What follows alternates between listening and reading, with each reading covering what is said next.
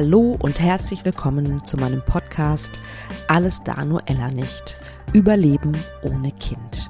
Ich hoffe, es geht dir gut und immer besser.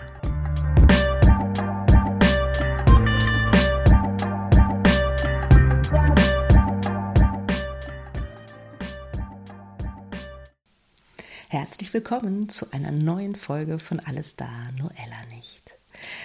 Mal wieder eine tolle und sehr besondere Folge, finde ich, mit einem ganz, ganz spannenden und sehr existenziellen Thema.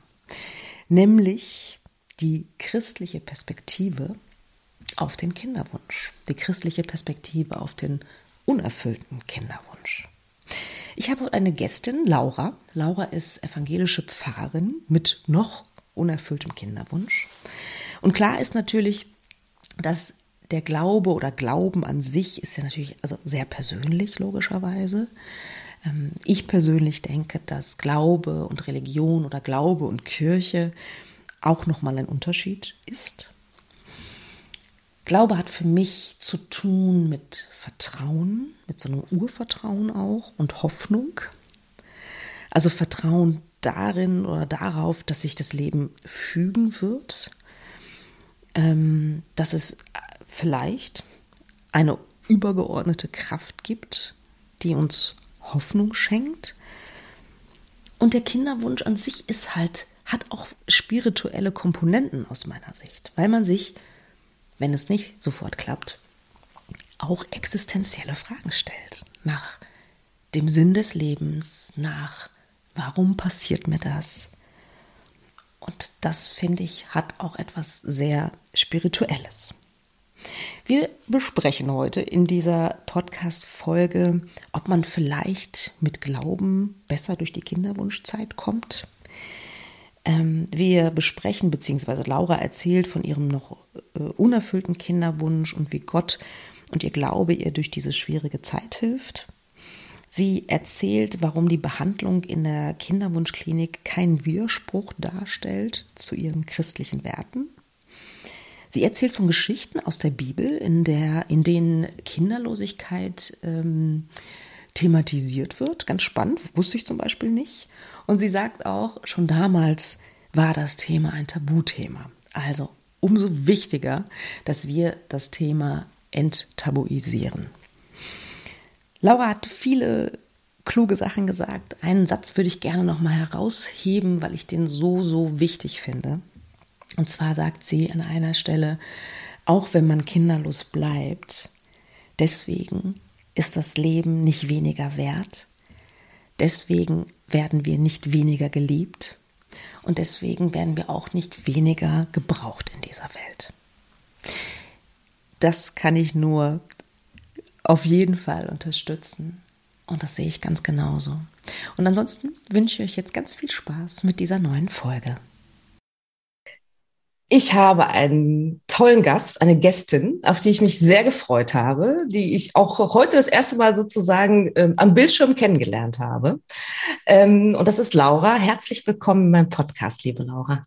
Ja, danke schön. Ich bin so gespannt. ja, magst du ein bisschen erzählen über dich, was du erzählen möchtest? Wie alt bist du? Ähm, ja, und, und so weiter. Was, was du erzählen möchtest, wie gesagt. Ja, mein Name ist Laura.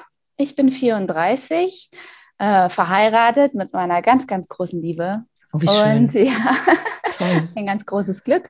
Ähm, mhm. Ja, und was mich ein bisschen auszeichnet oder anders macht als andere vielleicht, ist mein Beruf, denn ich bin evangelische Pfarrerin.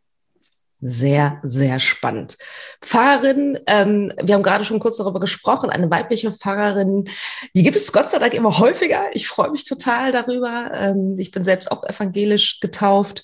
Ähm, aber so, ich sag mal, so ein üblicher ähm, Berufswunsch ist es ja wahrscheinlich immer noch nicht. Wie kamst du dazu, Pfarrerin zu werden? War das immer schon so ein Teil, wo du sagtest, äh, so in deiner Jugend gedacht hast, okay, das könnte was, könnte ein Weg für mich sein? Ja, absolut. ich glaube, den Beruf wählt man, wenn, nur ganz selten, wenn man gar nichts so mit dem Beruf schon mal zu tun hatte. Ja. Also ähm, die Menschen, die ich so kennengelernt habe im Studium oder in der praktischen Ausbildung hinterher, die ähm, haben vielleicht einen Opa, der Pfarrer war oder eine Patentante oder so, ne? dass man da so mal mitgelaufen ist. Mhm. Mir begegnet das heute immer noch, dass Leute sagen, also sie arbeiten ja nur am Sonntag. Ich so, nee.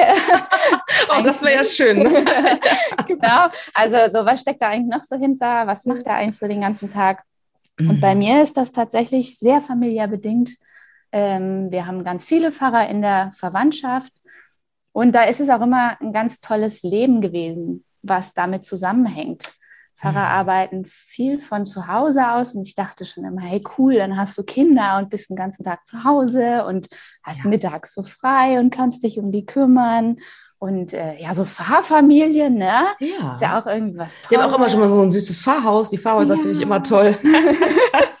genau. Ja. Und ähm, ich bin aber auch in der Kirchengemeinde halt groß geworden, habe da total viel schon immer mitgemacht bin nach der Konfirmandenzeit so ein Teamer geblieben, bin auf Konfi-Freizeit gefahren oder habe mhm. äh, Jugendgruppen gemacht oder überall mal reingeschnüffelt. Ich kann auch Orgel spielen. Toll, ja. Oh, wow. Und ja, und irgendwann war dann auch klar, ja, Mensch, mache ich auch. Und ja.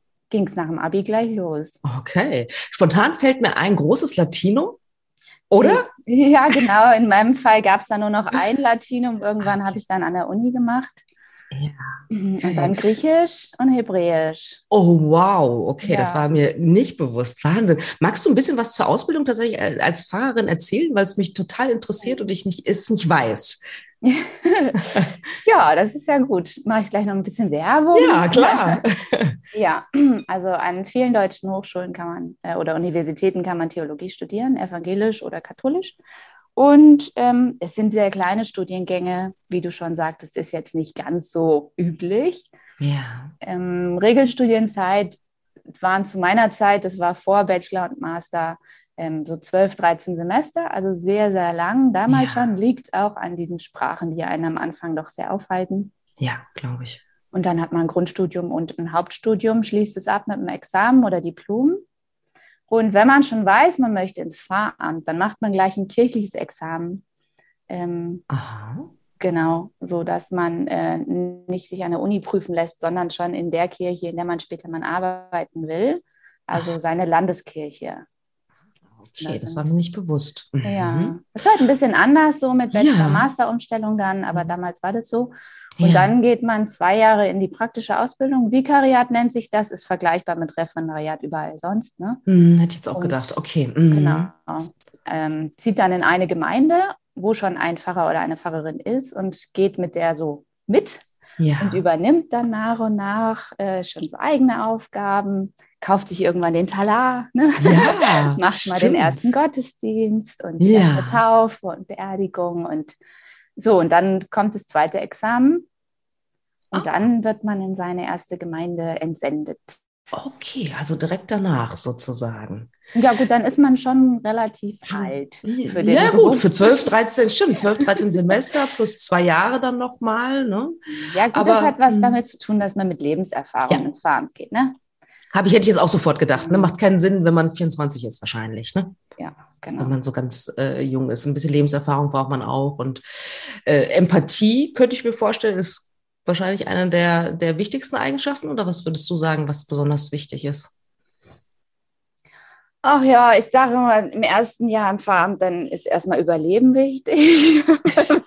man ist da und man arbeitet mit Menschen und man kommt und am ersten Tag passiert was mit Menschen. Und die ja. rufen an und die brauchen was oder äh, eine Taufe wird angemeldet, eine Hochzeit mhm. oder es sind, äh, man rutscht in den Gottesdienstplan rein, der da gerade in der Gemeinde ist und äh, mhm. es geht einfach alles los. Ja. Und dann, genau, man, man pendelt sich dann so ein. Ganz wichtig ist auch rauszufinden, wann arbeite ich und wann ist mein Leben. Ja. Weil das ein Beruf ist, der 24 Stunden am Tag, sieben Tage die Woche sein könnte, wenn man ja. es zulässt. Viele arbeiten so. Mhm, Glaube ich. Andere nicht. Ja, ja. Um auch direkt mal mit dem Vorurteil aufzuräumen, dass du nur am Sonntag arbeitest. Ne? Mhm. ja. Mhm. Genau, ja. ja, ja Aber es ist ein, es ist ein toller, toller Beruf. Man begleitet Menschen in allen Lebenslagen. Ähm, und wir sagen dazu, dass man die Menschen besonders an den Schwellen des Lebens begleitet. Stimmt. Schwellen. Also das heißt, ähm, man, ein, ein Baby kommt zur Welt da bin ich im, im, in der Taufe dann dabei so und begleite ja. diese ganze Familie. Oder ähm, man wird erwachsen, in der Zeit geht man in den Konfi-Unterricht. Wir machen auch Religionsunterricht in den Schulen, also man hat die, die Kinder dann auch wirklich so vor sich ah. sitzen. Ja. Ähm, oder man ähm, verliebt sich, gründet eine Familie, dann verheirate ich die Leute. Ne? Und dann ja das Letzte, der, der letzte Weg auch. Dann bist du auch dabei. Stimmt, von der Seite habe ich es nie betrachtet, aber stimmt. Du bist in, in, in wichtigen Momenten des Lebens sozusagen, bist du dabei. Ja, ja, man taucht sehr tief ein in die Familie. Ne? Ja. Man hat diesen Vertrauensvorschuss. Mhm. Also ich sage, ich bin die Pfarrerin und dann erzählen die Leute. Ja. Ähm, was sie anderen Leuten nicht erzählen würden. Oder vielleicht ja. doch, das weiß ich nicht. doch, ähm, so kann ich mir sehr, sehr gut vorstellen. Auf jeden Fall, dass es so ist. Mhm. Sehr spannend. Äh, Finde ich total, total interessant. Ähm, wie, wie reagieren die Leute auf dich? Weil, also du, du siehst, also jetzt auf dem Bildschirm könntest du auch äh, locker ganz jünger sein, ein paar Jahre jünger sein. Oh. Wie, wie reagieren die auf dich, so eine junge Pfarrerin?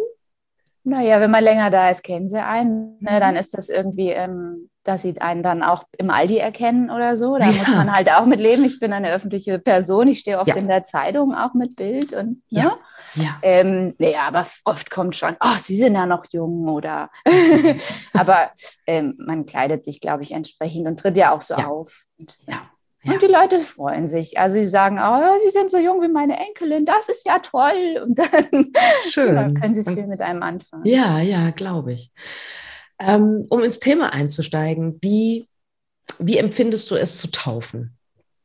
Oh, also mit oh, kleinen Kindern umzugehen. Glück. Oh, wie schön. Ich habe da auch schon so ein Händchen dafür. Oder vielleicht ist es, weil es mir so viel Spaß macht, dass es dann auch immer so gut gelingt. Mhm. Ähm, nee, ich mag schon dieses erste Kennenlernen mit der Familie, wenn ich zum Taufgespräch ja. komme. Und äh, okay. äh, sehr, ich kann immer schon sehr, sehr gut mit Kindern. Und mhm. finde, Taufen ist so schön, ja. Ich würde ja. gerne mein eigenes Kind auch irgendwann mal taufen lassen. Ja, ja. Verstehe ich sehr, sehr gut, weil mhm. du bist bei mir im Podcast nicht nur, weil du eine Pfarrerin bist und sehr sympathisch bist, sondern weil es da auch einen Kinderwunsch gibt. Ja, genau. Wir sind mhm. da auch nur Menschen, was das angeht. Ne? Selbstverständlich, auf jeden Fall. Und da fällt mir natürlich äh, sofort ein, ähm, ähm, ähm seid fruchtbar und mehret euch. Ne? Das, Gleich der Anfang. Oder? Das ist direkt so Wurm. Hau ich jetzt einfach mal raus. Mhm. Ähm, wie lange besteht dieser Kinderwunsch? Also, oder war, war, war es immer schon klar für dich, ähm, du möchtest Kinder haben, eine Familie haben? War das immer so völlig in, klar für dich? Absolut. Also schon immer. Kein Zweifel. Und war auch nie ein Zweifel, dass das nicht klappen könnte. Ne? Mhm. Also es war immer schon und ähm, am besten noch vor 30 war immer so mein Ziel. Dann hat mein ah. Mann ein bisschen auf sich warten lassen. Ja. dann haben wir geheiratet, als ich 29 war und dann ah. dachten wir, wow, super, jetzt geht's gleich los. Ja. Und ähm, nö, dann passierte gar nichts. Also es sind jetzt viereinhalb Jahre, dass mhm. wir ganz ergebnislos äh, versuchen, ein Kind zu bekommen. Mhm. Ähm, magst du mit uns teilen, wie, wie war das so? Also man sagt ja so, ähm, nach einem Jahr geht man, weiß ich nicht, zu einem Arzt und lässt sich nochmal intensiver untersuchen. Wie, wie war so dieses erste Jahr für dich, als es nicht geklappt hat? Ja, das war halt auch voll so mit heiraten und mit umziehen und so weiter. Das war, da macht man, habe ich mir noch nicht so viel Sorgen gemacht. Ne? Ähm, da habe ich noch ganz streng keinen Alkohol getrunken. Mm. ich glaube ein ganzes Jahr nicht oder so. Ja. Da war alles aufgepasst und dies und das. Genau, nach einem Jahr dann ähm, bin ich zur Frauenärztin gegangen und äh, da war dieses übliche Zykluskontrolle, Clomiphen, mm. was so am Anfang so ansteht. Ein bisschen Globuli hat sie mir noch gegeben. Mm. Hat immer gesagt, Sie haben doch den besten Draht nach oben, das klappt schon. Fand ich total süß. Ja, hat leider ja. nicht geklappt. Und dann mm. hat sie uns in eine Kivo-Klinik überwiesen ja. ähm, und die war super schrecklich. Oh. Also das ist einfach auch mal... Äh, zu sagen, es gibt sehr große Unterschiede zwischen diesen Kliniken. Und äh, nach dem zweiten Termin habe ich gesagt zu meinem Mann, wir gehen da nicht mehr hin. Ich gehe da nicht mehr hin. Ich gehe nie wieder in eine Kinderwunschklinik. Ist schrecklich hier. Ja. Ähm, hatte ein paar Gründe, aber das war mm. wirklich so, mm. um Gottes Willen. Mm. Damit sind wir jetzt fertig. Das fangen wir gar nicht erst alles an. Oh, wow. Okay. Das, also ich kann es total nachfühlen. Ähm, ich äh, war auch in zwei verschiedenen Kinderwunschkliniken und, und eine, ah, die waren beide nicht so prickelnd, aber eine war noch schlimmer als die andere, möchte ich sagen. Mhm. Okay, dann hast du aber erstmal gesagt, okay, das, das will ich nicht. Und dann hast du aber, oder habt ihr eure Meinung aber doch nochmal geändert? Ja, erstmal haben wir traditionelle chinesische Medizin mhm. ausprobiert. Ja, Akupunktur. nee, diese Pulverchen. Ah, er hatte gesagt, irgendwas, ja. Akupunktur wollte sie bei uns irgendwie nicht machen. Und dann mhm. haben wir mhm. Pulverchen getrunken von irgendwelchen ja. Wurzeln und ja. äh, es war fürchterlich und sie hat immer unsere Zungen kontrolliert und was sie alles, also es war total abgefahren. Und ich dachte immer, Mensch, du bist doch evangelische Pfarrerin, ist das nicht alles Hokuspokus hier? Und ja. gleichzeitig, ja, ja. gleichzeitig immer die ah, vielleicht klappt das ja jetzt. Und das ist ja immer das im Kinderwunsch. Wenn du das jetzt machst, dann klappt's. Und ähm, dann wirkst du wieder so Zeug runter und denkst, ja, jetzt, wenn du das trinkst, dann wirst du schwanger und jetzt geht's bestimmt. Aber ja, das, ja, das ist halt auch so der Sog, finde ich, ne? der, äh, der einen da so reinzieht, noch das noch probieren und das noch probieren und das noch und so. Ne? Das kann ich dir gut, gut verstehen. Ich habe es auch mal gemacht und ich, ich kann mich nur so wirklich an ekelhaften Tee erinnern. Wirklich ekelhaft. genau. Ja. ja. Ja, und das war aber auch so die Zeit, wo ich wirklich gemerkt habe, wie religiös oder spirituell Kinderwunsch auch ist. Weil das ja, war auch mal. so die Zeit, wo unsere Freunde das dann nicht mehr so ganz ähm, nachvollziehen konnten, so, äh, das war dann schon zu abgespaced für alle, die auf natürlichem Weg so ihre Kinder bekommen haben. Ne? Und ich da, sagte dann, ja, und dann muss ich hier zweimal am Tag so ein Pulver trinken und das besteht aus den und den Wurzeln und keine Ahnung. Und das war so wirklich so, immer um die gleiche Uhrzeit musste das machen mhm. und dann mhm. musste so und so leben und deine Ernährung noch umstellen. Und das, das, das dieser Sog, den du beschreibst, der, der man nimmt ja so überhand, gell? Total. Der saugt total. dich total auf und man versucht immer so das Unmögliche machbar zu machen, Ordnung zu schaffen in diesem ganzen Chaos und stärker zu sein als das, was in einem drin dagegen ist. Und ja. Äh, mhm. Mm, ja, das kann ich mir gut vorstellen. Und wenn du sagst, wie, äh, ne, der Kinderwunsch ist zutiefst spirituell, ähm, was, was meinst du damit genau? Ja, ich glaube, dass das ähm, dass das ganz viel unterschätzt wird, wie, ähm, wie da die Seele äh, drin aufgeht in diesem Kinderwunsch. Ich glaube, das ist auch oft das, was viele Menschen nicht verstehen können. Also ich lese das viel und höre das auch und kriege das auch als, also das unerfüllter Kinderwunsch macht einen selber so sprachlos, aber man hat da die ganze Zeit sehr viel zu tun und macht und macht und macht und die ganze Welt steht da außen rum jetzt unsere engsten Vertrauten oder so stehen dabei mhm. und wissen gar nicht, also wie als ob wir in einer Sekte wären, ne? Ja. Was, was ihr euch alles antut und schon wieder in die Klinik oder dies und das und dieses Mittel und diese Spritzen und Wahnsinn. Ja. So. Wie so ein Kult ist das ja. Ja, ne? ja, ja, absolut, absolut. Also ich finde, äh, dass, dass, dass man durchaus gut aufpassen muss da, ne? sowohl auf seine Seele als auch auf seinen Körper. Mhm. Ähm, wenn, du, wenn du ansprichst, äh, in eurer Umgebung war es eher ein wenig, ähm, äh, ich weiß nicht, ob verständnislos, aber auf jeden Fall verwundert, höre ich daraus. Ähm, die haben verwundert reagiert. Ähm, aber konnten die euch trotzdem auch stützen oder können die euch stützen auch ein Stück weit?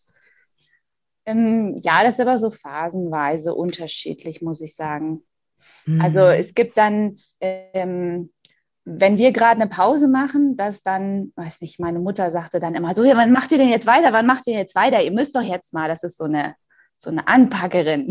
Ja, wir so, ja. nee, wir brauchen gerade mal ein halbes Jahr nichts tun, weil es Super. einfach mir nicht gut geht oder so, ne? Oder wenn wir ja. da gerade emotional nicht mit klarkommen oder ja, ähm, aber also wir haben welche, die sind den ganzen Weg schon dabei und begleiten uns und dann gibt es tatsächlich auch Freundschaften, die darüber zerbrochen sind. Also was mich sehr betrübt, ja. Das ist äh, aber so, ich habe das auch akzeptiert und denke, na gut, mm. da sind die Lebenswelten oder da ist ein Unverständnis so unterschiedlich, ja. ja. Schade. Mhm. Ja, total. Also interessant, dass du das sagst. Das ist mir äh, tatsächlich auch, auch so gegangen. Und ähm, wie erklärst du dir das? Warum, warum ist da so ein Unverständnis? Also waren das, waren das eher Menschen, die auch keine Kinder wollten und sagen, okay, warum, warum kniet ihr euch da so rein? Oder also was, was, was ist da los sozusagen? Warum ist da so viel Unverständnis bei, bei manchen Menschen, nicht bei allen natürlich? Bei uns sind es eher die gewesen, die auf natürlichem Weg ein, zwei, drei Kinder rausgepurzelt haben. Ja. Dass die das dann, die waren dann in ihren Familien, Geschichten Mhm. mit kleinen Kindern so und dann, wir haben, oder ja, ich habe dann ganz lange versucht, noch mit dieser Familie Anschluss zu finden und mir ist halt Mhm. immer schwerer geworden. Ähm, ich habe ein anderes Leben. Wir wohnen in einer super schicken Stadtwohnung zu zweit. Ja, ja. Ähm, wir haben hier kein, kein Spielzeug für Kinder, wenn die kommen oder so. Also das ist einfach so und dann auch immer dorthin zu fahren. Man möchte was erzählen aus seinem Kinderwunsch und dann sitzen drei, drei happy kleine süße Kinder rum und irgendwie, Mhm. es geht nicht. Das Ja. waren oft Probleme. Ja. Und dann ja, hat sich das auseinandergelebt. Ja, ist sehr schade. Mm, Ja, total. Ja, weil glaube ich, äh, du hast recht, weil die, weil die Lebensrealitäten irgendwann so anders sind. Ne? Und wenn nicht beide Seiten sozusagen Brücken bauen, dann ähm, funktioniert das nicht. Ne? Mhm. Ja. Wie ging es dann weiter? Also du hast diese, diese, diese Mittelchen getrunken Ja. und, und äh, gehofft, gebetet, nehme ich an. Wie ging es dann weiter mit eurem, mit eurem Kinderwunschweg? Wann seid ihr doch wieder in die Kinderwunschklinik gegangen? Habt ihr inzwischen eine gefunden, die besser ist? Mhm, ja. Ähm, mein Mann hat das dann, äh, der muss immer so Statistiken lesen und so. Und der hat dann geguckt, was ist die beste Kinderwunschklinik in irgendeiner Untersuchung. Und dann sind wir da hingegangen und waren auch Okay. sehr glücklich Ja, schön. und haben dort einen behandelten Arzt, der genau äh, wie wir bei den Basics sozusagen bleibt. Also es ist bei uns so, dass wir beide keine Diagnose haben. Hm. dass äh, die Spermiogramme von meinem Mann sind in Ordnung. Äh, bei mir ist auch alles in Ordnung. Mein Zyklus bildet sich wunderbar auf. Die Follikel sind da. Ist alles in Ordnung. Ja. Ähm, auch jede Art von Stimulation klappt. Ähm, alles gut. Hm. Und dann passiert aber nichts. So. Ja. Und äh, genau. Das ist so. Damit müssen wir leben. Ist auch nicht, ja. Wir hätten Ja. gerne Diagnose, damit wir irgendwie einen Mhm. Schuldigen hätten. Ja, ja, ja, ja. Aber jetzt ist es nicht. Und ähm, aber wir haben schon so die Vorstellung gehabt, okay, wir wollen nicht abgefahrene Sachen. Wir wollen nichts irgendwie in unsere Gene eingreifen. Wir wollen nicht über Leihmutterschaft nachdenken. Wir wollen nicht befruchtete Eizellen vernichten. Das sind alle so ethische Sachen, die haben wir vorher Mhm. besprochen und durchdacht. Wir Mhm. versuchen eher das, also was man so sozusagen, wo man das Natürliche im Labor nachbaut. Ja, ja, Also, verstehe. dass wir sagen, okay, wir entnehmen mir Eizellen und wir entnehmen Sperma und führen das zusammen und dann setzen wir es wieder ein, Ja. aber ohne irgendeine Vorauswahl oder irgendwas, sondern nur ganz klassisch. Also, wir haben ähm, IUIs gemacht Mhm. und dann ähm, haben wir Eizellen bei mir punktiert und ähm, befruchtet, dann eingefroren. Und Mhm. davon zehren wir, weil das waren sehr viele, ja. die man befruchten konnte. Mhm. Und äh, ja, da sind wir jetzt mittlerweile bei unserem dritten Kryozyklus angekommen. Ah, okay. Wie de- deine Gynäkologin gesagt hast, du hast einen guten Draht nach oben. Wie ist denn der Draht im Laufe der Zeit? Ist er heiß gelaufen sozusagen, um mal bei dem Bild zu bleiben? Also wie, wie soll ich sagen, wie, wie, wie sprichst du mit Gott darüber? Also bei mir ist es so, ich bin kein Mensch, der am Glauben zweifelt und an Gott zweifelt. Das habe ich oft als ähm, Reaktion gehört, dass Frauen sagen, ach nee, in dieser Zeit habe ich meinen Glauben verloren. Das Mhm. ist bei mir überhaupt nicht. Also mein Leben steht im Zeichen von Gott. Ich glaube, ich bin auch so erzogen und ich habe es auch gelernt und immer wieder gespürt in meinem Leben. Also Jesus ist der Mittelpunkt in meinem Leben. Und Ja. der, der, der ist und bleibt und der geht mit mir durch dick und dünn. Mhm. Okay. Und ähm, ja, ich habe mit, mit im Kinderwunsch viel mit Gott zu tun gehabt. Ähm, ich sag mal, auf der Fahrt zur Kivu-Klinik. Oh, Nochmal da oben kurz Bescheid gesagt, dass er jetzt auf uns aufpassen soll. Aber ich Ja. habe nie irgendwie, äh, es ist nicht mein Weg und es ist auch nicht evangelisch oder christlich, Gott so Ultimaten zu stellen oder so. Das kann ich mir vorstellen, dass das manchmal passiert bei Frauen oder Ja. vielleicht auch Männern, dass sie sagen, oh, wenn du mir kein Kind schenkst, dann ähm, so lebe ich nicht. Gott ist Mhm. da und der gehört zu meinem Denken, Handeln, Sein dazu. Ich kann Ja. da gar nicht anders.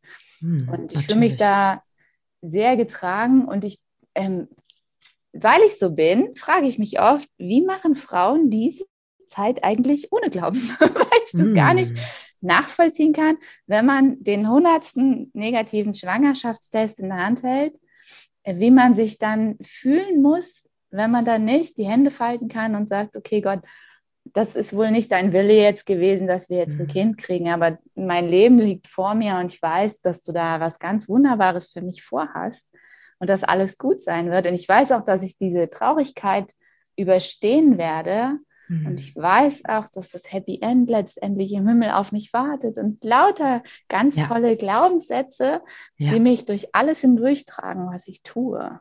Ja, das kann ich mir vorstellen. Also allein wenn ich da schon reinspüre sozusagen, äh, kann ich das fühlen, dass du sehr getragen wirst dadurch ne? und, und kann das auch sehr, mhm. sehr gut nachvollziehen. Ähm, interessant finde ich tatsächlich, dass du nie haderst mit Gott. Also ich, ich höre daraus so, dass, dass du eher sagst, so, hm, er wird schon einen Plan haben für mich und oder für unser Leben. Ist es eher mhm. so in die Richtung? Ja, also das mhm. ist schon. Ich immer wenn ich in meinem Leben auch mir was total gewünscht habe und wie wild darum gebetet habe, das habe ich als Kind schon gemacht. Ich wollte mhm. unbedingt eine andere Klassenlehrerin oder keine Ahnung. und das ist nicht Schön. passiert, dann weiß ich trotzdem hinterher zum Rückblick, Mensch, war schon alles in Ordnung mit dem alten Klassenlehrer oder so, hast du es trotzdem ah, alles geschafft. Und okay. ähm, so blicke ich auf meine 34 Jahre Leben zurück.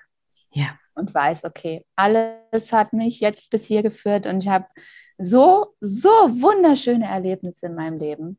Ich bin so gesegnet mit allem. Und ja, das Kind oder die Kinder, die wir eigentlich wollen, das, die gehören dazu und ohne kann ich mir mein Leben überhaupt nicht vorstellen. Daran ja. muss ich noch sehr lange arbeiten, bis ich das vielleicht dann akzeptiere. Ja. Ähm, aber also ich weiß nicht, was vor mir liegt. Aber ich glaube auch, dass es nicht so verkehrt ist, dass wir zum Beispiel das ist so meine neueste These, dass wir während mhm. der Corona-Zeit nicht schwanger geworden sind. Darum bin ich nicht böse, weil diese Geburten allein ohne Mann im Krankenhaus oder was man alles gehört hat, das ja. wäre der Horror für mich gewesen. Das wäre nicht das, wie ich ein Kind kriegen will. So, die Frauen haben das gemacht und ich bewundere sie dafür. Und ich habe diese Kinder dann getauft und oder halt auch nicht getauft. Letztes Jahr durften wir nicht taufen, dann nee? wir dieses Jahr. Oh, okay. Ja, im Lockdown, in dem allerersten, da durften keine Gottesdienste gefeiert werden, zum ah. Beispiel. Ne? So, und dann denke ich, ja, krass, eigentlich voll gut, dass das jetzt nicht mhm. zufällig in der Corona-Zeit kam, wo der Mann auch nicht in die Kivo-Klinik mit rein darf oder ja. so. Und dann ja. ist es schon wieder nicht mehr so schlimm. Ja, ja, verstehe ich. Verstehe ich gut diesen Ansatz.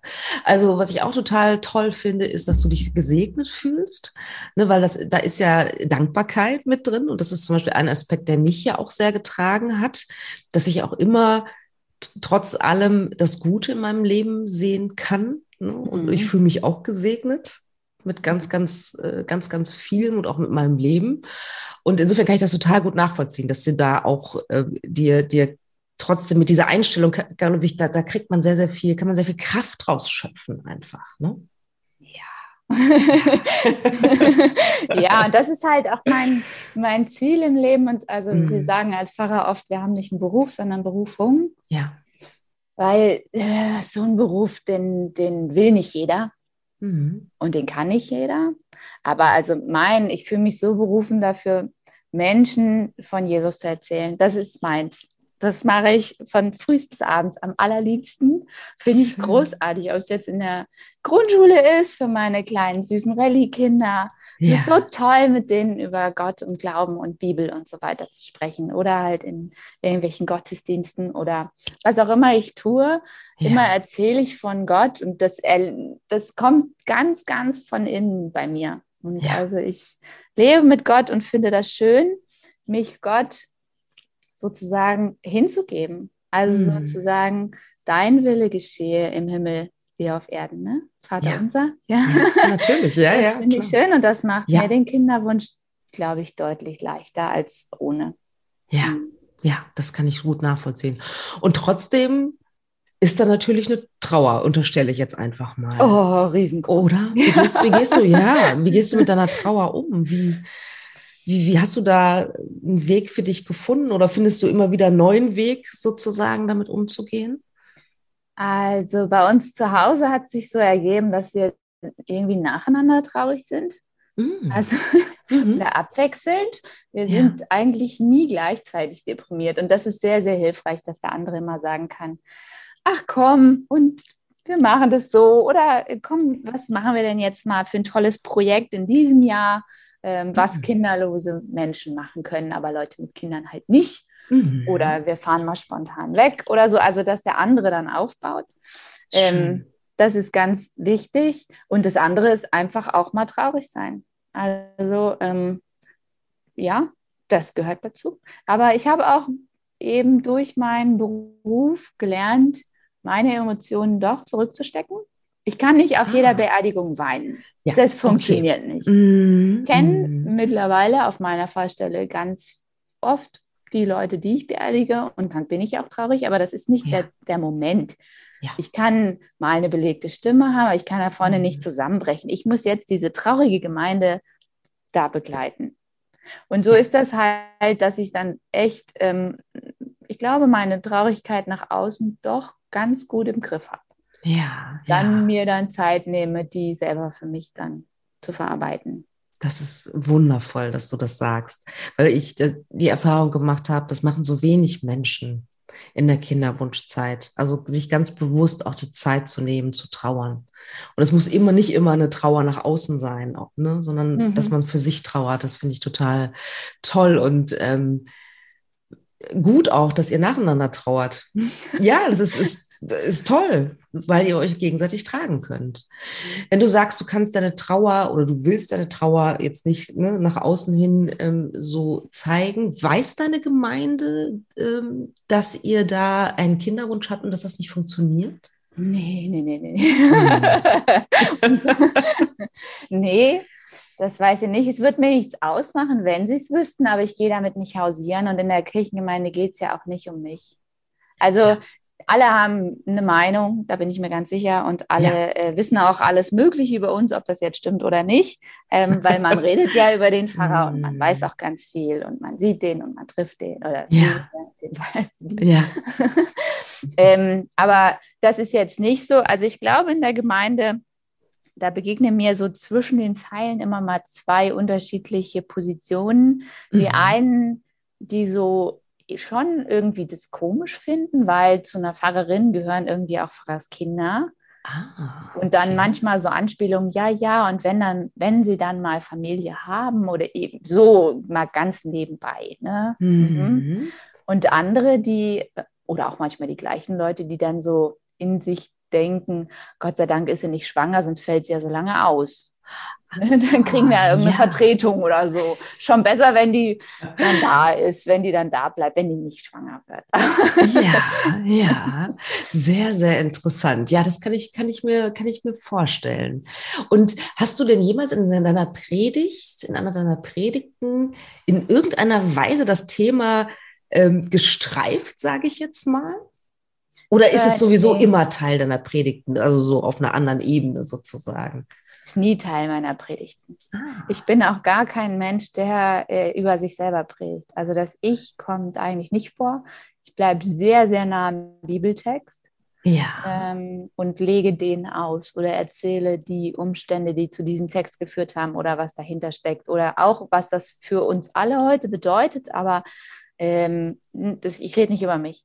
Ich habe auch noch nie mhm. irgendwie meinen Mann oder irgendwas erwähnt. Also, ja, ja, ja, ja verstehe ich. Teil der Predigt. Ja, ähm, ja. Aber ich denke, dass ähm, wenn man, wenn man danach sucht, würde man vielleicht was finden. Da müsste ich mal selber meine Predigten untersuchen auf den unerfüllten Kinderwunsch. Ja. nee, habe ich nicht. Aber ich habe die Bibel durchsucht nach Geschichten ja, erzähl mal. Also das war mir gar nicht bewusst, aber es gibt Geschichten ne? Ja. von kinderlosen ähm, Menschen in der Bibel, richtig? Genau. Ja, ja. Und das ist ja auch, ähm, deswegen ist die Bibel ja so großartig, weil da einfach vor Jahrtausenden von Jahren Menschen aufgeschrieben haben, was sie mit Gott erlebt haben. Und da gibt es Geschichten über alle Lebenssituationen und auch alle Familienkonstellationen und alles Mögliche. Ja. Und ähm, da gibt es eben auch den unerfüllten Kinderwunsch. Und das ist dort beschrieben in einer Handvoll Geschichten. Das ist nicht viel, wenn man die dicke Bibel sich vornimmt. Aber es gibt ein paar Geschichten und da drin steht, wie doll Frauen darunter leiden. Und auch die Männer. also werden so am Rande mal erwähnt, aber wie schmerzhaft das für die Frauen ist und wie sie zu Gott flehen oder was sie, zu welchen Verzweiflungstaten sie zum Teil auch äh, fähig sind, dadurch, dass sie keine Kinder bekommen konnten. Mhm. Das ist echt erstaunlich. Also Magst ja. du ein Beispiel? Äh, hast du, hast du eins parat sozusagen, eine der Geschichten? Also ja, also ein ganz prominentes Beispiel wäre Elisabeth, das ist die Mutter von Johannes dem Täufer. Sie und ihr Mann konnten keine Kinder bekommen und waren sehr, sehr traurig. Und ähm, als sie schon sehr, sehr alt waren, so wirklich so Großeltern oder Urgroßelternalter, okay. da kam ein Engel und sagte, ihr bekommt ein Kind. Mhm. Ja, und damit hatten sie überhaupt nicht gerechnet, haben dem auch nicht geglaubt. Ja, verständlich. ja. ja, ich weiß nicht, einem Engel würde man vielleicht das mal glauben, aber die nicht. genau. Und dann bekam sie ein Kind und es kam zur Welt. Und also das größte Glück der Welt, ne? So. Ja. Das wurde dann eben auch beschrieben, wenn der Kinderwunsch in Erfüllung geht. Es gibt ja. aber auch andere Geschichten. Das ist jetzt Neues Testament gewesen. Wenn man im Alten Testament guckt, das ist ja noch Jahrhunderte älter und da gab es auch noch andere Sitten, das waren noch andere Lebensumstände, irgendwelche Nomaden, die in der Wüste gelebt haben.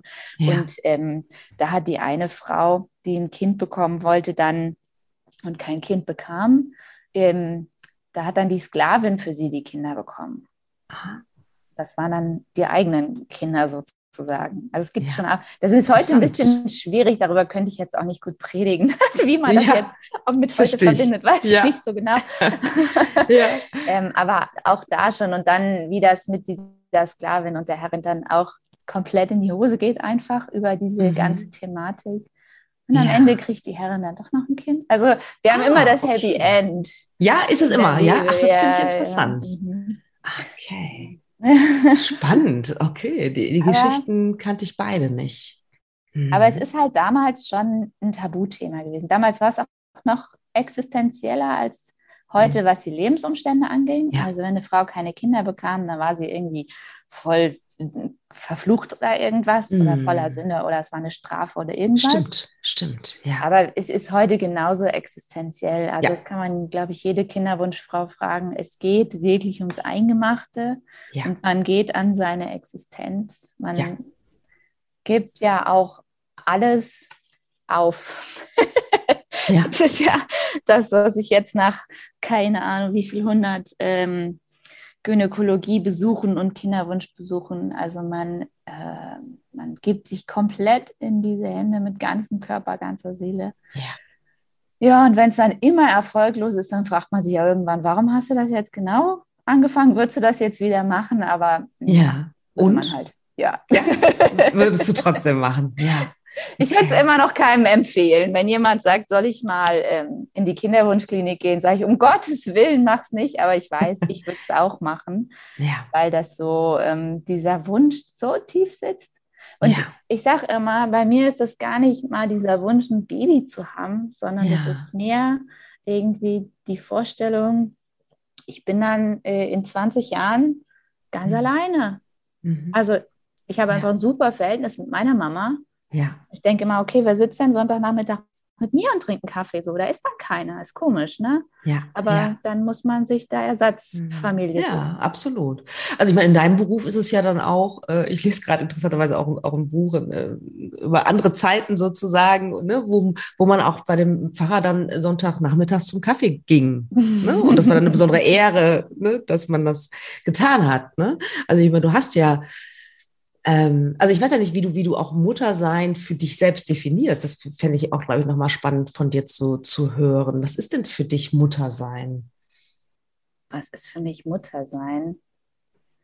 Also das wäre irgendwie, äh, ich habe mir immer gedacht, ich wäre, das wäre keine große Umstellung für mich, sondern das Kind mhm. kommt dann halt mit. Ja. Also es ist ja auch ein super familienfreundlicher Beruf. Und wenn wir ein Kind bekämen, dann würde die ganze Gemeinde sofort gucken kommen die werden alle bei der Taufe da, die werden alle zum ersten Geburtstag wieder da. Hoffe ja. ich, wünsche ich. Mm. Ähm, erlebe das so bei anderen Kollegen. Ja, die sind einfach ich. Teil davon, die sitzen im Gottesdienst. Und äh, mm. man macht dann, glaube ich, wenn man eigene Kinder hat, macht man auch viele Angebote in der Gemeinde für Kinder. Weil man ah. ja auch welche hat. Und dann ja. können die dann mit. Ne? Stimmt, praktisch. Ja, ja. Ist, wirklich, ist wirklich ein, ein, absolut kinderfreundlicher Beruf. Ne? Ja. ja. Ähm, aber wenn ne, zum Beispiel in diesem Muttersein auch, äh, ich fühle auch so, so, das ist schon auch so Fürsorge, dass du, bist, du wirkst wie ein fürsorglicher Mensch. Und ich glaube, das könnte mir vorstellen, dass es auch Teil deiner Berufsbeschreibung mhm. ist. Ne?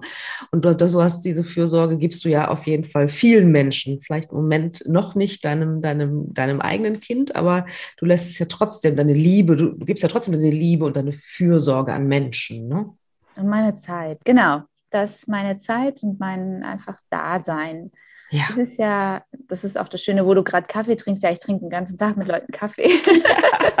Wenn ich ja. klingel, dann gibt es immer erstmal einen Kaffee so, oder ein ja. Stückchen Kuchen. Ja, ja, ja. ja glaube ich. Viel Sport machen als ja. nee, aber das gehört dazu. Und dann einfach ähm, ja, also ich lebe mit sehr vielen Geschichten von anderen Menschen in mir drin. Mhm. Und da ist man abends auch fix und fertig. Ja, glaube ich dir. Aber Kannst du da auch, ähm, also man braucht ja trotz allem Mitgefühl und äh, braucht man ja trotzdem auch eine gewisse Distanz, um nicht selbst da in diesen Strudel reinzugeraten. Wie stellst du das für dich her?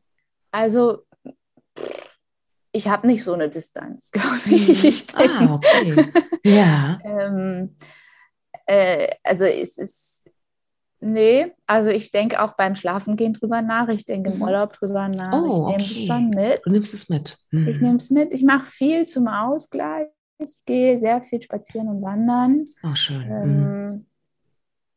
Aber ich äh, kann, kann ja, die, die ganz schlimmen Geschichten kann ich gut bei den Familien lassen. Also wenn ich da was erfahre, höre oder gerade miterlebt habe, ja. Dass ich dann heimgehe und mich umziehe. Das ist wichtig. Ich habe so eine, ich habe so eine Pfarrerstil und dann so ein Zuhause-Stil. Ja, ja, interessant, ja. Kann ich gut nachvollziehen. Ja, mhm. das schon. Und dann geht der Kopf wieder frei. Ja, aber ja. ich, oder ich bete für die Menschen. Mhm. Dann zu Hause nochmal sagt, ach lieber Gott, da, da ist wirklich schlimm, passt da ja. mal gut drauf auf.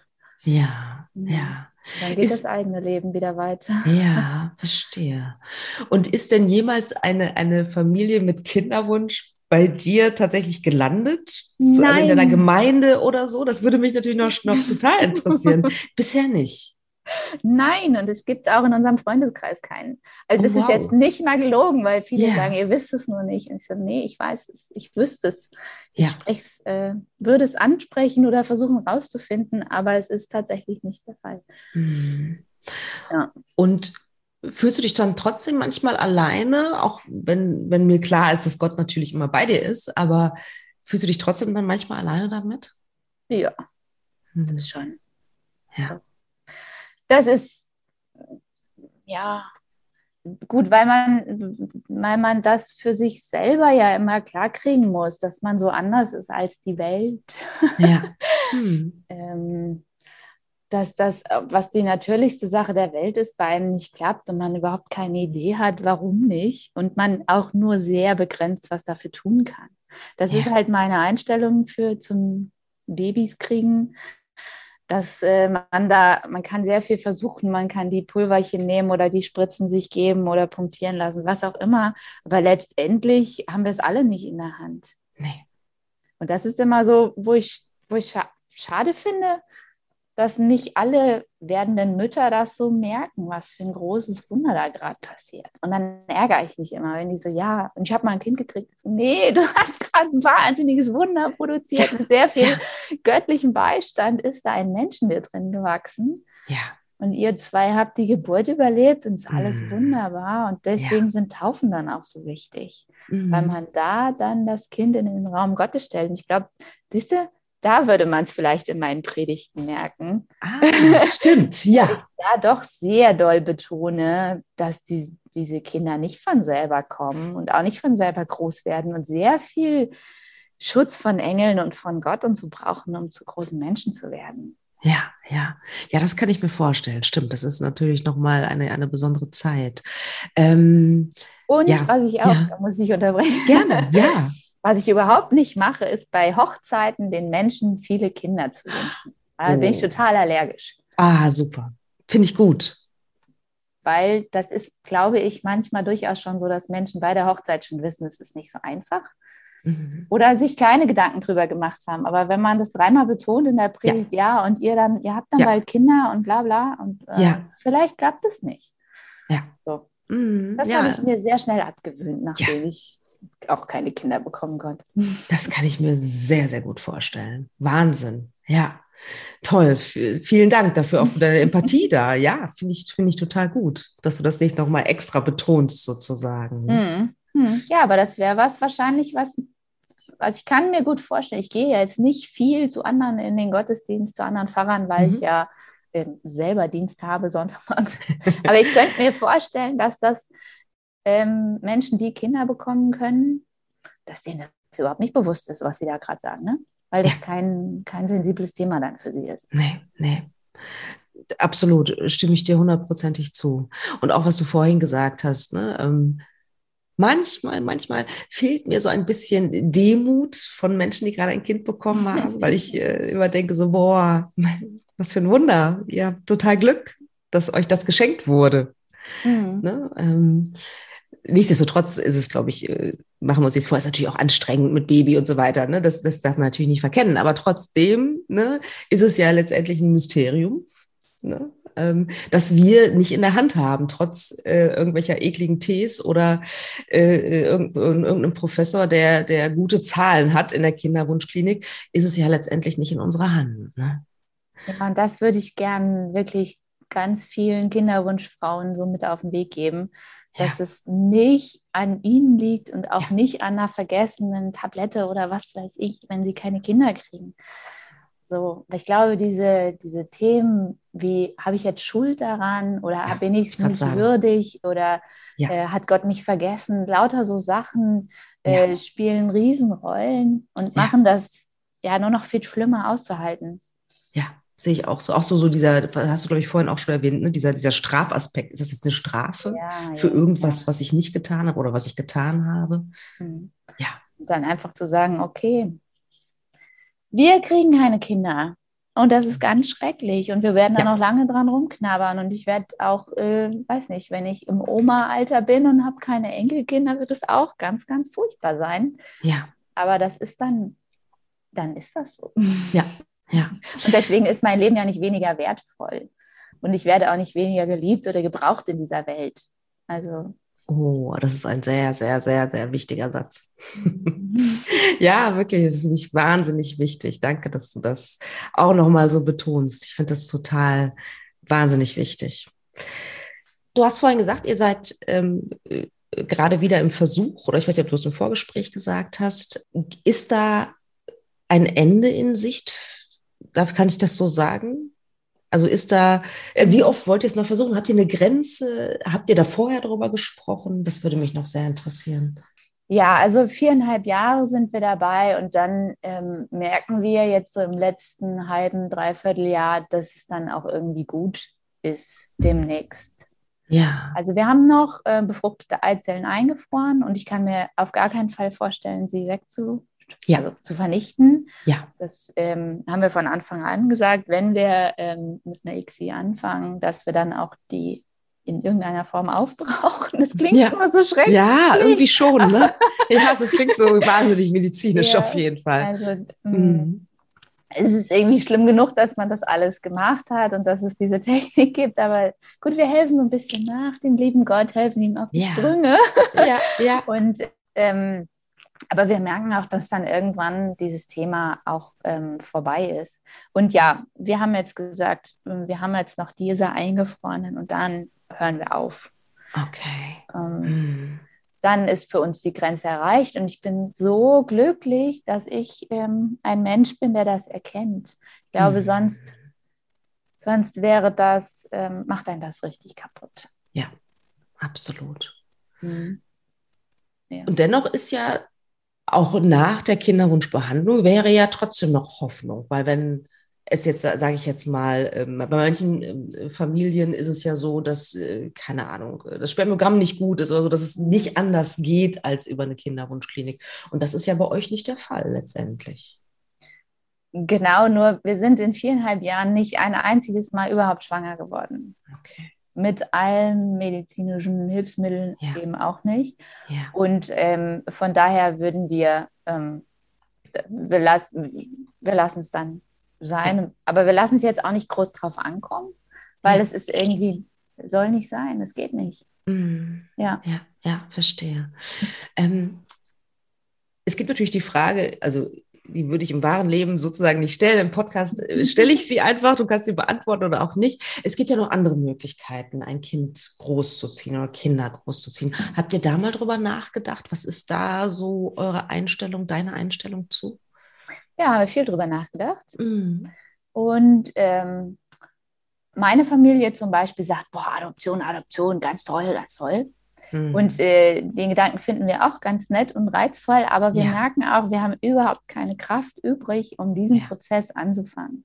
Ja. Vielleicht, wenn wir zwei, drei Jahre ins Land gehen lassen oder irgendwas, aber ähm, auf gar keinen Fall geht jetzt irgendjemand äh, von uns zum Jugendamt und fängt das an. Also weil wir es Ja. einfach nicht können, Ja. weil wir auch keine guten Argumente oder irgendwas hätten. Wir haben keine Kraftreserven mehr, uns jetzt auf so lange Wartezeiten einzulassen oder. Wir wissen, wie es funktioniert. Wir haben auch so ein Buch darüber und uns Mhm. informiert und alles, aber das Ja. machen wir nicht. Ähm, was ich für mich schöner fände, wären Pflegekinder. Mhm. Ich glaube auch, dass ich das gut kann, auch so von meinem Beruf her, Ja. dass äh, Menschen aufnehmen und wieder gehen lassen. Ich glaube, dass ich es kann, aber das kann sich mein Mann überhaupt nicht vorstellen. Der sagt, ich äh, Mhm. sehe ein Baby und ich bin in jedes Baby verliebt und ich will es sofort haben und behalten für immer. Ja, Und, ähm, ja. Das geht dann, da haben wir dann einfach gesagt, okay, das wird als Paar einfach nicht funktionieren Mhm. wahrscheinlich. ja. Aber wer weiß. In der Kinderwunschklinik sagen sie immer, ihr seid doch noch jung. Unsere Mhm. meisten älteren Patienten, äh, die meisten Patienten sind Mhm. viel, viel älter. Viel älter. Ja, Ja, viel älter. ja, ja. Aber Kinderwunschklinik sind wir dann durch. ja. Und Mhm. dann ähm, gucken wir auch erstmal, gucken, gucken wir unser Leben, glaube ich, erst nochmal an. Ja. Wir haben das, man stellt es doch ganz schön aufs, aufs Wartegleis. Ja, ne? Ja. Ja, das höre ich immer wieder und wir kennen das ja von mir selber auch, dass das so ist und dass man erstmal wiederentdecken muss auch, ne? sein eigenes Leben nochmal neu entdecken kann auch, wenn man äh, offen dafür ist. Ne? Und da, du sagst auch was sehr, sehr Kluges und das finde ich, finde ich so, so wichtig, ne? dass ihr jetzt euch nicht direkt in das nächste stürzt sozusagen, also mit dem Adoptionsprozess, Mhm. sondern dass ihr auch erstmal euch Raum gibt, euer Leben zu entdecken, aber auch Raum gibt, um zu trauern. Mhm. Ich finde das wirklich, wirklich wichtig, dass man ganz bewusst darum trauert, dass man vielleicht, steht ja bei euch noch nicht fest, kein leibliches Kind bekommt. Das finde ich Mhm. wirklich wichtig. Deswegen finde ich das sehr, sehr klug, dass ihr das so macht und so, ähm, dass, dass du, dass ihr da so reflektiert seid. Das finde ich wirklich toll. Ja, ich finde auch, wir haben diese Zeit so toll hingekriegt, mein Mann und ich. Da bin ich richtig stolz drauf. Oh, wie schön. Ja. Magst du was dazu erzählen? Wie habt ihr das denn hingekriegt, sozusagen als Paar? Weil das ja echt auch eine Zerreißprobe Mhm. sein kann. Ja, für uns gar nicht. nee, also wie gesagt, ähm, ganz, ganz große Liebe, die zwischen uns ist und die auch immer nur noch stärker geworden ist in der Zeit. Es gab zwei Situationen, wo ich ins Krankenhaus musste Okay. und das war für meinen Mann der Horror. Und deswegen Mhm. war das für mich gar nicht so schlimm. Irgendwie so, also immer dieses Wechselhaft. Eigentlich liege ich gerade wirklich, äh, ich habe das Gefühl, ich sterbe. Ich Ja. hatte so schlimme Nebenwirkungen von der Punktion. Ich war in einer Oh. absoluten Überstimulation, ganz schlimm. Ich hatte sechs Kilo Wasser im Bauch. Oh, und ich wow. Bin ja eher eine zierliche Person, also es ist schon relativ viel gewesen. Wow. Und es war wirklich schlimm und ich hatte Schmerzen und ich wusste aber, okay, mein Mann geht so viel schlechter gerade. So, weil der so leidet für mich. Mhm. Und das ist so, also mitleiden, miteinander zusammen durch dick und dünn immer wieder besprechen. Mhm. Ähm, wann geht's weiter? Kann ich diesen, diesen Monat einen neuen äh, Versuch machen Ja. oder lieber nicht? Ähm, ist er soweit? Bin ich soweit? Haben wir beruflich gerade? Also wir haben Mhm. immer super viel um die Ohren, beide. Mhm. Und passt es jetzt oder nicht? Und wir haben uns immer ganz viel Zeit gelassen. Also echt so, ja, mindestens vier bis sechs Monate zwischen allem, was wir gemacht haben, Zeit gelassen. Schön. Dass auch der Körper, das war mir immer wichtig, dass der Körper einmal durchschnaufen kann. Ja, absolut. Und ähm, das hat gut geklappt, ja. Toll. Sehr, sehr schön. Das freut mich sehr für euch. Also, weil das kann eine, eine wundervolle Ressource sein, so eine Partnerschaft in, in, der, in der Kinderwunschzeit, im, im besten Fall. Ähm, es kann aber auch schwierig werden, wenn man nicht kommuniziert, wenn man nicht ehrlich miteinander ist. Hm. Ja. und das ganz vieles hat sich auch erst entwickelt. Also hm. ähm, mein Mann hatte von Anfang an gesagt, so jetzt mal hier künstliche Befruchtung und ich so, ja, äh, pff, nee, das machen wir nicht weil ich das alles äh, ethisch und theologisch, ja. da habe ich jede Stellungnahme drüber gelesen, die es gibt. Und, ja, aber, das wäre auch noch mal eine Frage gewesen, ja. Mhm. Die sind alle nicht geschrieben und verfasst von Frauen im Kinderwunsch.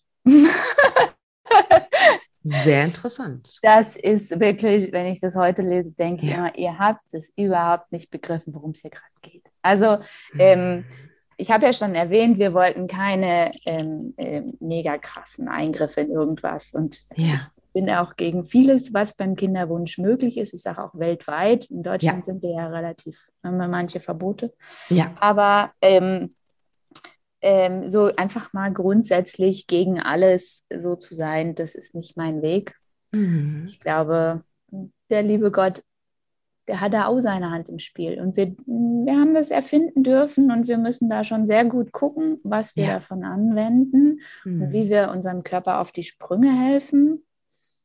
Aber ähm, solange es ja bei diesen ganz, ganz klassischen Sachen ist ja. und bleibt, mhm. finde ich das sehr gut, um einfach äh, für sich selber auch in so eine Ruhe zu kommen und so seinen Frieden zu finden. Mhm. Kann mir das ähm, früher war das auch nicht leicht, keine Kinder zu bekommen und da gab es halt dann gar nichts, was man tun konnte. Ne? Ja, absolut. also absolut. wahrscheinlich tausend gute Ratschläge von allen möglichen Leuten. Ja, ja, die schon ja. immer ja, und irgendwann wurde es, glaube ich, totgeschwiegen, könnte ich mir mhm. vorstellen. Ne? Ja. ja, das finde ich nämlich auch nochmal spannend. Schön, dass du es auch nochmal gesagt hast. Ne? So, weil ich mir schon vorstellen kann, dass da durchaus ein, ein Zwiespalt sein kann zwischen Glauben und was im Kinderwunsch, also was in der Medizin inzwischen möglich ist. Ne? Mhm. Mhm. Durchaus. Ja. Hast du da auch, bist du da auch dann, um dann zu einer Entscheidung zu kommen, bist du dann auch ins Gebet tatsächlich gegangen? Um da für dich Antworten zu finden? Ja, ja, immer wieder, klar. Mhm. Und dann, ähm, ja, wann ist es bei uns soweit und kannst du uns nicht und mhm, ja. ja. auch manchmal ins Flehen, das schon. Ja, ja, ja na klar. Aber dann, ich bin dann doch, dass ich mein Gebet immer abschließe mit, ähm, mach mal du, du weißt schon besser. Hast du da auch so ein, ähm, was man auch sehr stark spürt, äh, ist so ein Vertrauen, ne? Ich glaube, das, das könnte ich mir gut vorstellen, ist auch etwas, mhm. was so, so, so Tolles an, an deinem Glauben, ne? dass du vertraust, grundsätzlich erstmal vertraust. Absolut. Vertrauen, aber da steckt auch Trauen drin. Und dieser geraden Gang in die Kinderwunschklinik, ja. da muss man schon sehr, sehr mutig zu sein. Ja. Vielleicht ist es auch das, was andere nicht so ganz verstehen, die das es nicht machen, wie viel Mut es kostet alles. Ja. Schon der erste, ich weiß, das erste Mal bei so einer Klinik anrufen, ah, ich war, oh Gott, oh Gott, fix und fertig vorher. Ja, was ja, passiert da, was fragen die, was braucht man da und so weiter. Wie geht das jetzt alles? Wird man da überfallen oder kann man mitentscheiden? Und, oh ja. Gott, oh Gott, oh Gott. Alles so Fragen, ne? Absolut. Mhm. Und ich fand es auch immer wieder ein Angang, also einfach sich auch in diesen Stuhl zu setzen und diese ganzen Untersuchungen, ne? Also es wird ja immer in einen eingegriffen, irgendwie auch ein, ne, ein Stück weit. Und äh, das war für mich auch immer, hat auch mich auch immer Mut gekostet, mich mhm. immer wieder dahin zu setzen und teilweise auch wirklich unangenehme, unangenehme Untersuchungen zu haben, ähm, finde ich, finde ich auch einen guten Punkt, ja. Mutig. Das ja. stimmt. Mhm. Ja, und da ist es halt leider so, dass, dass äh, wir Frauen da eine, zumindest körperlich eine größere Last tragen, tatsächlich. Ne? Ah, absolut. Ja. ja. Und wir müssen dann unsere Männer auch noch auffangen, wenn die dann irgendwie. ja, ja, das, das stimmt, das stimmt. Äh, ja, das ist äh, oft so. Ne? Ja, ähm, sozusagen letzte Worte. Das frage ich meine Gästinnen immer. Magst du den Zuhörerinnen und Zuhörern, was magst du denen noch mitgeben? Ich mag mitgeben, dass es einfach wundervoll ist, wenn man sein Leben mit Gott und mit Jesus lebt. Und wenn man in sich drin spürt oder Erinnerungen an die Kindheit hat oder so, wo man so Gebete hat oder so, dann einfach nochmal ausprobieren, wie das ist. Ich glaube nicht, dass man jeden Sonntag in die Kirche gehen muss, um eine Beziehung zu Gott zu haben. Mhm. Ähm, das ist für einen Teil der Menschen genau richtig und total schön. Aber ähm, einfach sich hinzugeben und zu sagen, okay, ich muss mein Leben nicht alleine schaffen, sondern ich werde getragen und ich werde gehalten. Und da ist jemand, der meint es gut mit mir und der meint es gut mit meinem Leben. Das finde ich so wunder, wunderschön. Das wünsche ich so vielen Leuten und das macht es einfacher. Also die Re Gefühle sind genauso real, aber ich kann sie auch zum Teil einfach abgeben. Und ich kann auch mal auf den Stoppschalter sozusagen drücken und sagen, okay, hier, lieber Gott, jetzt bist du dran. und ähm, ja, Kirche ist cool. Einfach. Kirche Schön. ist super cool. Ja. Glaube ist toll. Die Bibel macht Spaß zu lesen und sollte man einfach mal machen. Sehr, sehr schön. Ich danke dir von ganzem Herzen für deine Offenheit, dass du das mit uns teilst, dass du deinen Glauben mit uns teilst, deine, deine, deine christliche Sicht auf, auf den Kinderwunsch. Ähm, ich wünsche euch von Herzen ähm, alles Gute, wo auch immer der Weg euch Dank. hinführt. Vielen Dank. Und vielen, vielen Dank, dass du im Podcast warst. Das hat richtig Spaß gemacht. Danke, danke. Wie schön, das freut mich.